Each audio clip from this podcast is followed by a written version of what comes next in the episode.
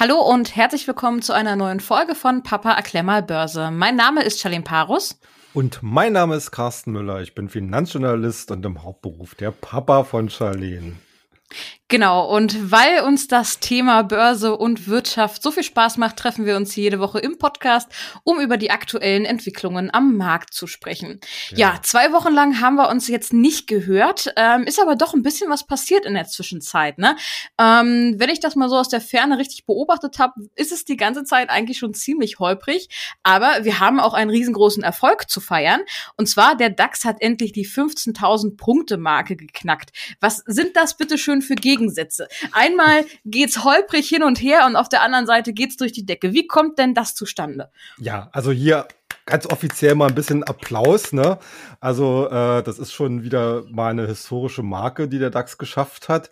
Und du hast natürlich auch vollkommen recht. Äh, das in einem Umfeld, was man wirklich mehr als holprig bezeichnen kann. Äh, denn wir haben hier immer noch so die ganze Problematik, wie geht's mit den Renditen am Anleihenmarkt weiter? Gibt's da jetzt äh, Probleme, schichten die großen institutionellen Investoren vielleicht jetzt um? Äh, wir haben ja äh, jetzt den 31.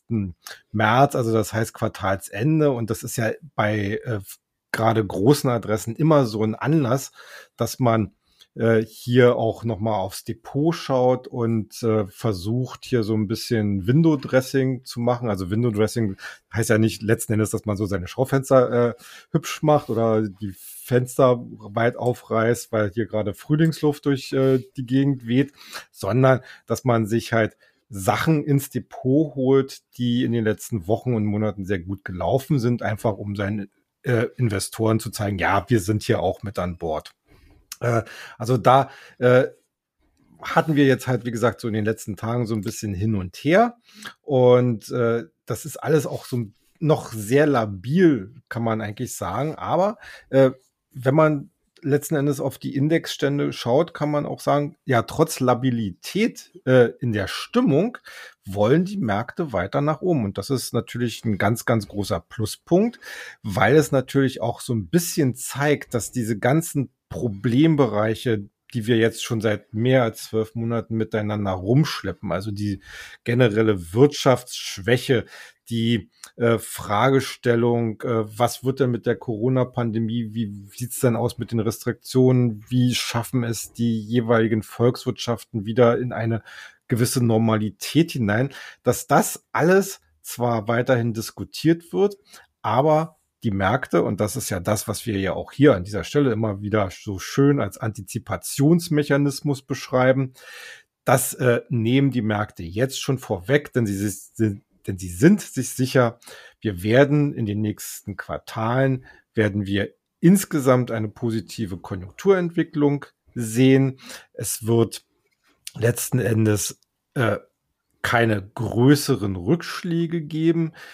Auch das Thema Inflation scheint beherrschbar zu sein, genauso wie das Thema Renditen. Natürlich ist es so, gerade äh, im Anleihenbereich, äh, wenn man so eine gewisse Trendwende hat, und wir reden ja hier wirklich von einem Trend, der ja die letzten 30 Jahre mit fallenden Renditen uns am Markt begleitet hat, äh, da sind dann so eine äh, kleinen Aufwärtshaken äh, sorgen dafür, dass es erstmal nervös wird und der Markt neigt natürlich auch immer dazu, dass er etwas, ja, ich sag mal so, überschießt in seiner äh, Angst.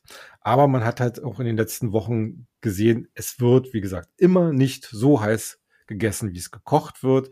Und mhm. äh, alle Leute gehen halt mehr oder weniger jetzt dazwischen davon aus, wir werden ein steigendes Zinsniveau bekommen.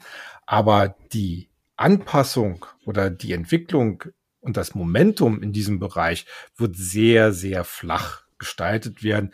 Und das ist überhaupt kein Grund, jetzt zum Beispiel Aktien und vor allen Dingen auch Technologieaktien in Bausch und Bogen zu verdammen.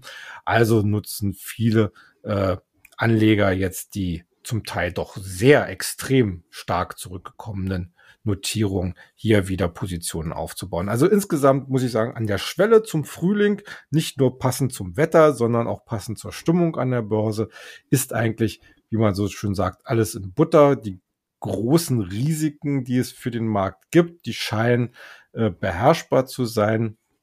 Und äh, eher gibt es halt Wachstumskräfte, die mehr für steigende Notierungen äh, sprechen. Das mag in den Indizes nicht so ganz rumzukommen, weil die ja, wie gesagt, schon auf Rekordniveau liegen. Aber wir haben halt viele, viele andere Aktien, die hier noch extremes Nachholbedarf haben. Und das ist ja letzten Endes auch zum Beispiel unser Ansatz im Future Money, dass wir sagen, okay, jetzt machen wir hier mal richtig ordentlich Stockpicking. Als wir uns vor zwei Wochen das letzte Mal gehört haben, ging es noch ähm, um die Konsumchecks, die beiden mhm. ähm, rausgeben wollte. Ich weiß noch, da haben wir so ein bisschen drüber philosophiert, worin das denn oder worein denn diese Gelder dann fließen werden. Und da war auch ähm, ein klarer Fokus natürlich auf den Aktienmarkt mit dabei. Ähm, ja, zwei Wochen später wollen wir mal eine Bilanz ziehen, was daraus geworden ist. Ist es denn wirklich so gekommen, dass das Geld da reingeflossen sind oder reisen die Leute vielleicht doch jetzt lieber wieder?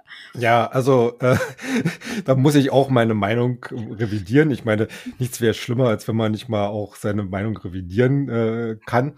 Äh, ja, du hast vollkommen recht. Also äh, Aktien als Kaufobjekt standen jetzt oder stehen bei den Amerikanern derzeit nicht ganz so oben auf der Agenda, sondern wie gesagt eher wirklich sehr klassische Konsum, äh, Reisetätigkeit, Buchungen äh, für den Sommer, für den äh, Herbst. Wobei man natürlich ja auch wissen muss, dass Amerika in seiner Impfkampagne ja schon wesentlich weiter ist. Und es gibt ja auch schon Bundesstaaten wie zum Beispiel Florida, die mehr oder weniger alle Restriktionen jetzt äh, fallen gelassen haben. Und äh, ein Teil der Gelder, die es gibt für die Haushalte, insgesamt gibt ja pro Haushalt 1400 Dollar oder können bis zu 1400 Dollar bekommen werden äh, wird allerdings auch zur Seite gelegt. Aber ich mhm. bin mir relativ sicher, dass äh, die Amerikaner, also zumindest würde ich mich da jetzt, glaube ich, sehr, sehr täuschen äh, nach, nach gut 30 Jahren Börsenerfahrung, äh, dass sie zwar jetzt momentan sicherlich die Sparquote etwas äh, erhöhen werden, weil natürlich immer noch ein bisschen Unsicherheit wegen Jobentwicklung etc. Äh, vorhanden ist, aber äh, wenn das hier wieder ein bisschen mehr Grund, also ein bisschen Basis bekommt in der Wirtschaftsentwicklung und danach sieht's ja aus, dann werden die Amerikaner das Geld dann auch wieder ganz schnell von der Bank runterholen und mhm. dann halt in den Konsum investieren. Also in der Hinsicht, äh, ja, ich sag mal so, Aktienmarkt, na, eher äh, wenig, außer Spesen nichts gewesen. ähm, dafür äh, mehr Konsum und Reisen und ein bisschen sparen.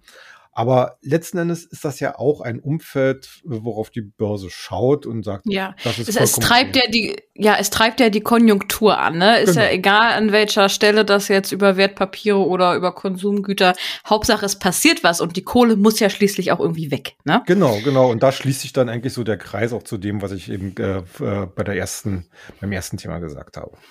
Genau.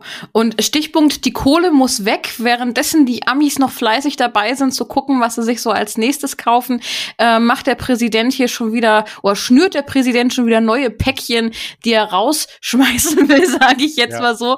Ähm, vielleicht nicht aus dem Fenster rausgeworfen, sondern sinnvoll angelegt. Und zwar in welchem Bereich? Ja, jetzt geht's um Infrastruktur. Und da muss man ja wirklich sagen, also Amerika ist ja von seiner reinen Infrastruktur, also sprich der Zustand der, des Straßensystems, der, der äh, Stromversorgung, der Schulen etc., da stecken die noch in den 60er, 70er Jahren des vorigen hm. Jahrhunderts. Ich meine, ich bin, ich bin auch aus dem vorigen Jahrhundert, also für mich kommt das jetzt auch ein bisschen, wow. So richtig ist, alt meinst ja, du? Ja, so richtig alt, ja. Aber äh, man, man muss wirklich so sagen, die haben, äh, die sind auf der einen Seite sind sie natürlich absolut top, was Hochtechnologie angeht, was äh, neue Geschäftsideen angeht, digitale Geschäftsmodelle und so. Darüber reden wir ja letzten Endes hier jedes Mal. Hm. Äh, was, was die klassische Infrastruktur angeht, da sind sie eigentlich wirklich hinterm Mond. Also äh, äh, wo siehst du zum Beispiel in Deutschland noch so die klassischen, äh, ich sag mal so über Landleitung, ich meine da jetzt nicht die großen Trassen, äh, sondern wirklich so mit den kleinen Holzfehlen, mit, wo dann so die ein Kabel zum anderen. Gibt's Kabel. schon, gibt's schon, ne? Ja, also einmal natürlich als Strom und ähm, auf der anderen Seite als Telekommunikationsversorgung das ist, ist, das ja, im ländlichen Bereich durchaus der Gang und Gäbe, würde ich mal behaupten. Äh, aber ich glaube schon, dass, dass das äh, in Amerika mehr Standard ist als bei uns. Aber gut, ja. äh, wie gesagt, er, äh, also der, der neue US-Präsident will halt massiv in die Infrastruktur investieren. Im Gespräch sind hier drei bis fünf Milliarden Dollar. Mhm. Nee, Quatsch, da habe ich mich jetzt glatt versprochen. Ich meine natürlich Billionen Dollar. Billionen, ah ja, ja. Drei bis fünf Billionen Dollar. Nochmal zur Erinnerung, dass gerade erst beschlossene Konjunkturpaket waren 1,9 Billionen Dollar. Ja, wo holt der denn die Kohle her? Schmeißt der jetzt da im Keller die Drucker an? Nee, er wird's höchstwahrscheinlich äh, von den Unternehmen holen, über Steuererhöhungen und von den Reichen. Ja, äh, okay. äh, das, ist, das ist eine ganz tricky Angelegenheit, äh, aber passt eigentlich letzten Endes zu einer äh, zu den Demokraten, die mhm. ja immer letzten Endes äh, so die als die Steuererhöhungspartei äh, galten. Jetzt ist natürlich wirklich die spannende Frage. Äh, schafft er da eine Gegenfinanzierung über Steuererhöhungen, also Unternehmenssteuern? Ich meine, er hm. könnte ja theoretisch, könnte er in einem ersten Schritt letzten Endes alles, was Donald Trump an Steuersenkungen äh, gemacht hat, könnte er wieder einkassieren. äh, vielleicht geht er auch drüber hinaus oder entwickelt da so lustige Ideen wie eine neue Digitalsteuer, wo man ja jetzt hm. inzwischen auch so seinen internationalen Widerstand so ein bisschen aufgegeben hat. Ähm, es fragt sich halt wirklich, was sagt die amerikanische Wirtschaft dazu? Ähm, und wie geht der Aktienmarkt damit um? Ich meine, wenn das Geld sinnvoll tatsächlich dann in solche Infrastrukturprojekte fließen würde, denke ich mal, würde die Börse hier na, ich würde mal sagen, mit beide Augen zudrücken und sagen, ja, Steuererhöhung ist jetzt blöd und äh, da müssen wir jetzt unsere äh, Gewinnschätzung für die Unternehmen doch nach unten anpassen. Die Aber können ja einen Soli einführen. gute Idee. Jetzt, wo unsere abgeschafft ist, können die es doch ja. gerne machen. Hat aber, doch gut funktioniert. Aber ich glaube eher, äh, dass äh, dass es aber durchaus ein bisschen positiv gesehen werden könnte im, im Endeffekt, weil natürlich durch eine bessere Infrastruktur hier Reibungsverluste in der Wirtschaft und im Wirtschaftswachstum einfach minimiert werden.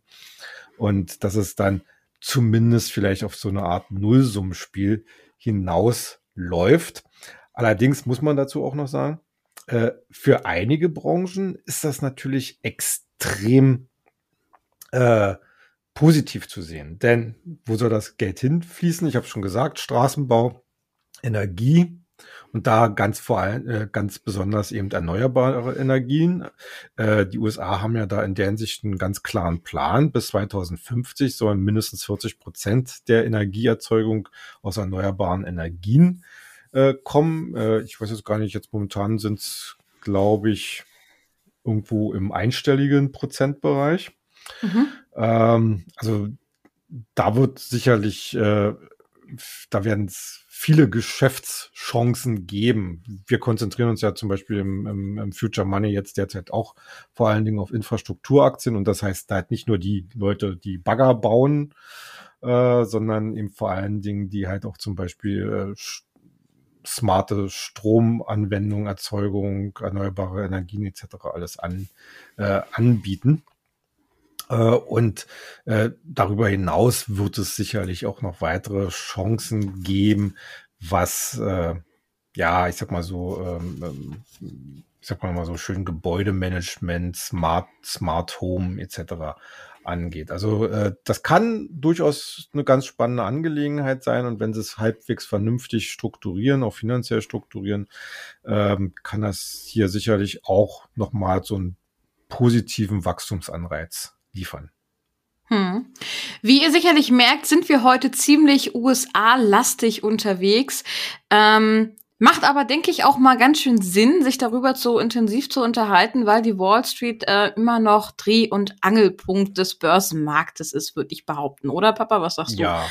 Ja, ja, also, also auf, auf, jeden Fall. Also äh, die Wall Street bleibt Schrittmacher weltweit, was Börse angeht. Und die USA, auch wenn ihnen China inzwischen ganz schön nah an den, auf den Fersen klebt oder an den Fersen klebt, bleiben natürlich auch noch die wichtigste Wirtschaftsmacht und äh, letzten Endes steht und fällt die Stimmung am Kapitalmarkt auch mit den Sachen, die eben in Amerika und an der Wall Street eben äh, sich zeigen, beschlossen werden etc. pp. Also äh, da macht es auch wirklich Sinn, äh, sich sehr stark mit, mit amerikanischen Aktien äh, zu beschäftigen. Äh, inzwischen haben wir Gott sei Dank auch den Fall, dass man selbst als deutscher Anleger heutzutage sehr, sehr preisgünstig zum Beispiel in amerikanische Aktien investieren kann. Und selbst wenn man hier die deutschen Notierungen, die manchmal relativ hohe Spreads, also An- und Verkaufskurse haben, äh, wenn man das nicht will, hat man heutzutage äh, die Möglichkeit, relativ kostengünstig direkt in New York äh, zu ordern oder also an der Wall Street oder an der Nasdaq. Also äh, das macht schon, äh, äh, das ist schon sinnvoll, dass, dass sich halt, äh, dass man sich halt äh, mit dem Thema beschäftigt. Und mhm. wie ich es ja schon gesagt habe, also Amerika bleibt halt der Schrittmacher. Äh, man sollte natürlich die großen Mitspieler nicht aus den Augen verlieren. Ne? Und äh, das heißt vor allen Dingen China natürlich nicht aus den Augen verlieren. Ja, was die EU macht, äh, ich bin da jetzt ein bisschen zwiegespalten. Natürlich ist das für uns hier auf dem Kontinent sehr wichtig, aber ich habe so ein bisschen den Eindruck, dass es für internationale Perspektiven eher zweitrangig ist. Hm. Ja. Du hast China ja gerade schon mal erwähnt. Ähm, und wir hatten gerade vom Hoch im DAX gesprochen. Wenn ich nach China gucke, ist das kein Hoch, das ist eher ein Tief. Aber dieses mhm. Tief findet nicht in China statt, mhm. sondern nämlich genau an der Wall Street. Ähm, beziehungsweise fand das statt. Letzte Woche ähm, sind dort sämtliche äh, ja aus China stammende Unternehmen, die dort ähm, ja notiert sind, eingekracht bis zum Getno. Nur mal zum Beispiel eine Tencent ist um 45 Prozent eingegangen, eine NIO um 20 Prozent. Das sind Sachen, die man nicht so gerne hören möchte bei solchen, ja, ich sag mal doch Wachstumswerten, die sie ja sonst in den letzten Monaten waren. Ähm, woher kommt dieser Sell-off? Äh, ist es jetzt ein Crash oder einfach nur ein absoluter Ausverkauf oder was was soll das? Ja, also ich würde es schon fast als Sell-off bezeichnen. Ich weiß nicht, ob es ein Crash ist, aber ein Sell-off auf jeden Fall. Ja, woher kommt's? Äh, die Chine also die in Amerika notierten chinesischen Aktien werden so ein bisschen derzeit in Geiselhaft genommen für das immer noch sehr angespannte Verhältnis zwischen Amerika und China. Äh, jetzt aktuell äh, sorgte die amerikanische Wertpapieraufsicht SEC für diesen Sell-off, weil man gesagt hat, äh, die Wirtschaftsprüfer, die die Bilanzen dieser chinesischen Unternehmen äh, prüfen, müssen diese Ergebnisse auch amerikanischen Regulierungsbehörden vorlegen, zwingend. Wenn sie das nicht tun, würde sich die SEC vorbehalten, äh, die entsprechenden Aktien äh, an der New Yorker Börse halt zu delisten, also sozusagen vom mhm. Handel auszuschließen. Was soll das? Was will man damit erreichen? Man will offiziell damit erreichen, dass die chinesischen Aktien oder chinesischen Unternehmen mehr Transparenz äh, liefern hinsichtlich ihrer Unternehmensergebnisse. Natürlich legen sie halt Ergebnisse vor, aber da scheint es doch äh, so eine gewisse, ich würde jetzt mal sagen, chinesische Mauer zu geben, die halt einen tief, äh, tieferen Einblick in die Bilanzen halt äh, verhindert, weil es natürlich auch Auslandsaktien sind. Und äh, dass, dass die USA hier so die äh, die harten Bandagen äh, anziehen, äh, denke ich mal, liegt sicherlich auch daran, dass äh, China auch zuletzt ganz deutlich gemacht hat, dass man gewillt ist, hier, ich sag mal so, seinen Platz in der Welt neu zu definieren. Eben nicht mehr als äh, Bittsteller, sondern eben auch als Führungsmacht, als Mitführungsmacht äh, dass man natürlich auch äh, in dieser Hinsicht viele Droh, also ich sag mal so versteckte Drohungen äh, geäußert hat, dass man ausländischen Unternehmen das Leben schwer machen will äh, in, in China, dass man äh, durch die erklärte Fokussierung auf den eigenen Binnenmarkt natürlich auch wiederum die versteckte Drohung äh, gemacht hat, dass man gerade im Bereich der Rohstoffversorgung und auch der Lieferketten eben äh, sich mehr auf China First zu konzentrieren mhm. und damit andere Industrien, ausländische Industrien und Unternehmen abzuschneiden. Das ist wirklich ein schwieriges Thema, vor allen Dingen im Bereich seltene Erden, die ja letzten Endes eine der wichtigsten Grundlagen zum Beispiel für das Batterie, für die Batterien heutzutage, für die Batterieherstellung, für Elektrofahrzeuge und alles drumherum und für Smartphones bilden. Also wenn da China letzten Endes die, den, die Schotten dicht macht, dann äh, sieht es gerade für westliche Hersteller da ziemlich duster aus. Mhm. Ähm, und ich würde das jetzt mal so sehen, da, da ist so ein, so ein, so ein, derzeit so ein Schlagabtausch über Bande halt äh, im Gange mit gegenseitigen Drohungen. Und äh, ja, ob das dann tatsächlich umgesetzt wird, muss man abwarten. Aber natürlich reagieren die Anleger immer extrem allergisch äh, dagegen.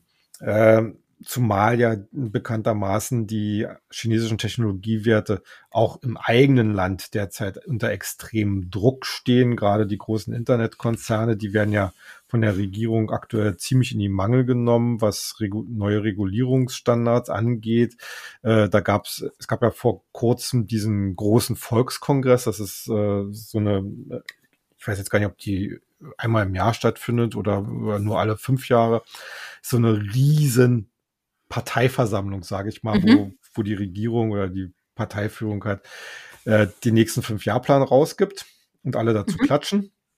Und äh, dabei, bei dieser mhm. Gelegenheit hatten sie jetzt eben äh, einerseits natürlich gesagt, äh, dass sie halt, was das Wirtschaftswachstum ankommen, angeht, wieder über sechs Prozent kommen wollen, dass sie sich mehr auf den Binnenmarkt konzentrieren wollen, aber eben auch deutlich mehr in den nächsten Jahren in Forschung und Entwicklung investieren mhm. wollen.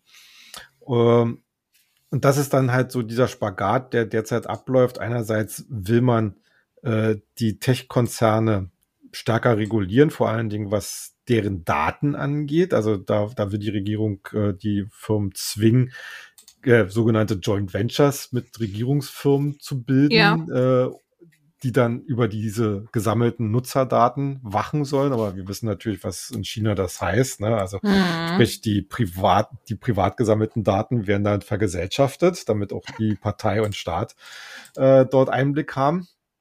Äh, auf der anderen Seite brauchen sie aber die Technologieunternehmen, um halt diese ambitionierten Wachstumsziele und auch äh, äh, Forschung und Entwicklung äh, voranzutreiben. Also da wird sicherlich jetzt auch erstmal noch ein bisschen auszutarieren sein. Aber alles insgesamt ergibt halt so eine äh, so ein Umfeld, was, äh, was den Börsianern überhaupt nicht gefällt, weil es halt sehr von Unsicherheit geprägt ist. Ähm, ja, das, äh, aber das muss man halt aussetzen erstmal. Ja. Denkst du denn, ähm, dass das jetzt nun wirklich langfristige Verluste sind oder wäre das jetzt vielleicht nochmal eine Chance, um nachzukaufen? Wagst du dir da einen Blick in die Zukunft? Also, ähm, natürlich ist das alles sehr, sehr spekulativ. Ich persönlich bin der Meinung, äh, dass es eher jetzt aktuell eine Kaufgelegenheit äh, bildet. Hm. Denn die Firmen, die wir ja haben, die haben ja in der Regel schon sehr nachvollziehbare Geschäftskonzepte. Äh, du hast, das ist, glaube ich, auch Baidu schon genannt, ne? Stichwort ja. äh, äh, künstliche Intelligenz, autonomes Fahren, äh, möglicher Standard für chinesische autonome äh, äh, Fahrzeuge im öffentlichen Straßenverkehr. Wir haben NIO äh, mit mit äh, mit einem sehr mit sehr spannenden Wachstumsaussichten. Wir haben äh, BYD oder äh, Build Your Dreams, wo ja hm. auch immer noch äh, Warren Buffett äh, als Großaktionär engagiert ist, die äh, mit ihren, mit ihrer Technologie, mit auch batterietechnisch und so äh, mitführend sind. Das sind alles äh, Unternehmen, die längerfristig weiterhin eigentlich eine starke äh, Wachstumsperspektive haben. Die Frage ist am Ende tatsächlich, wo können diese Unternehmen äh, ihr, ihren Kapitalbedarf den sie zweifelsohne auch noch in den nächsten Jahren haben werden, äh, entsprechend umsetzen. Und äh, wenn ihnen der amerikanische Kapitalmarkt verschlossen sein würde, dann hätten sie sicherlich ganz grundsätzlich äh, ein Problem, sicherlich kein unlösbares mhm. Problem, weil ich glaube, zum Beispiel die Europäer würden sich diesem Bann nicht anschließen. Äh, wir haben, wenn man mal denkt, äh, wir hatten ja jetzt in den letzten Jahren diesen Run von chinesischen Unternehmen nach, äh, nach Amerika, um dort entsprechend äh, ihre hohen Bewertungen auch in entsprechend äh, gut gepreiste Börseneinführungen äh, umzumünzen. Aber jetzt muss ich doch mal ganz brav sagen, auch vor 30 Jahren gab es chinesische Unternehmen. Die waren dann ja, halt in Berlin. Aber die haben sich, ja, aber die haben sich halt schon ziemlich äh, entwickelt in den letzten 30 Jahren. Ne? ja, ja, ja, ja, aber, aber ich, ich sag's mal so, ein, wo ein Wille ist, ist auch ein Weg. Und äh, wenn die chinesische Regierung begreift, was sie eigentlich für ein Asset dort haben oder hat, äh, dann werden sie auch die entsprechenden, das entsprechende Umfeld äh, für den, am Kapitalmarkt schaffen. Mhm. Die Frage, äh, und da stellt sich für mich persönlich auch nicht so die Frage, ob jetzt dann Amerikaner zum Beispiel vom Handel ausgeschlossen werden, ja, weil, weil, weil die äh, Regierung in Amerika jetzt äh, amerikanischen Investoren das verbietet.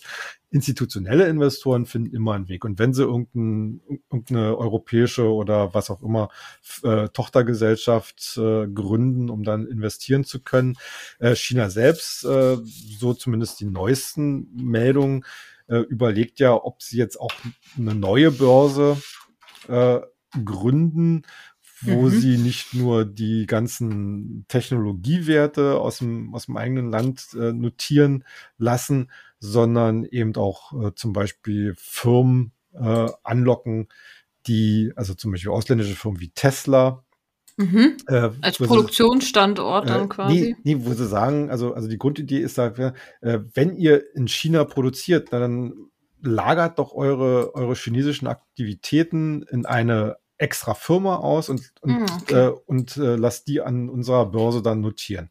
Ja. Äh, ist eigentlich ein total äh, genialer Gedanke. Ne? Mhm. Kann, man, kann man nicht anders machen. Ich meine, China hat ja in der, in der Hinsicht schon äh, viel Erfahrung, was so, ein, so eine Zweigleisigkeit angeht. Ähm, kann mich noch daran erinnern, wo äh, damals Hongkong anfing, als Börsenplatz interessant zu werden. Äh, es gab halt viele chinesische Unternehmen, die im, auf dem Festland oder im Kernland halt tätig waren. Und die haben dann einfach Töchter gegründet, die in Hongkong notiert waren. Und äh, deren Aktien dort in Hongkong notiert. Und äh, die hatten zwar kein tatsächliches operatives Geschäft, aber dadurch, dass sie eben un, un, äh, untrennbar mit dem Kernland verbunden waren, operativ, äh, war das so wie über Bande spielen und äh, dann entsprechend investieren. Und ich denke mal, äh, das hat damals ganz gut funktioniert und ich könnte mir gut vorstellen, dass sie das mit der neuen Börse mehr oder weniger als äh, nochmals äh, kopieren wollen. Also, um es nochmal auf den Punkt zu bringen, ja, der Einbruch hat wehgetan. Ich denke mal, äh, dass das haben viele in ihren Depots doch schmerzlich zu sehen bekommen. Mhm. Ich glaube nicht, dass man auf diesem Niveau jetzt noch verkaufen sollte. Äh, man sollte jetzt aktuell ein bisschen darauf achten, ob es da eine Bodenbildung gibt. Also ein bisschen wieder die Volatilität etwas rauslassen aus den Kursen. Äh, aber dann ist eigentlich dann wieder Zeit, wo man sagt, okay, das ist dann eher so die Gelegenheit, nochmal nachzukaufen. Mhm. Dann danke ich dir für deine heutige Einschätzung. Ähm, wenn ich so rausgucke, ähm, das Wetter ist herrlich. Ich hoffe bei euch allen da draußen auch. Ähm, ich wünsche euch einen schönen Frühlingsstart ähm, und ja, dass auch ähm, die Sonne in euer Portemonnaie und in euer Depot gelangt.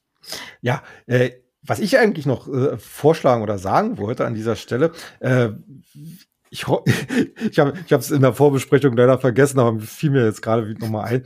äh, wir unterhalten uns ja jetzt hier immer sehr gerne über etwas globalere Themen und, und Trends. Und ich möchte eigentlich noch mal an dieser Stelle äh, an euch da draußen äh, die Frage oder die Aufforderung stellen. Äh, teilt uns doch einfach mal mit, äh, ob ihr lieber auch ein bisschen mehr Einzelbesprechungen haben wollt. Also wie gesagt, das ist ja mehr oder weniger unser täglich Brot, dass wir uns äh, Einzelanalysen anschauen. Äh, oder ob euch diese Mischung sozusagen aus, aus äh, einzelner Analyse und eher globalen Themen mehr gefällt. Weil wir wollen ja schließlich den Podcast nicht nur für uns machen. Ich meine, ich unterhalte mich sehr, sehr gerne mit meiner Tochter, aber am Ende soll es ja äh, vor allen Dingen für euch etwas bringen. Das genau. war mein Wort. Ja. Super. Ja, danke. Ähm, genau. Und dann, ja, wünsche ich euch einfach noch eine schöne Woche. Bleibt ihr immer erfolgreich. Bis zum nächsten Mal. Macht's gut. Tschüss.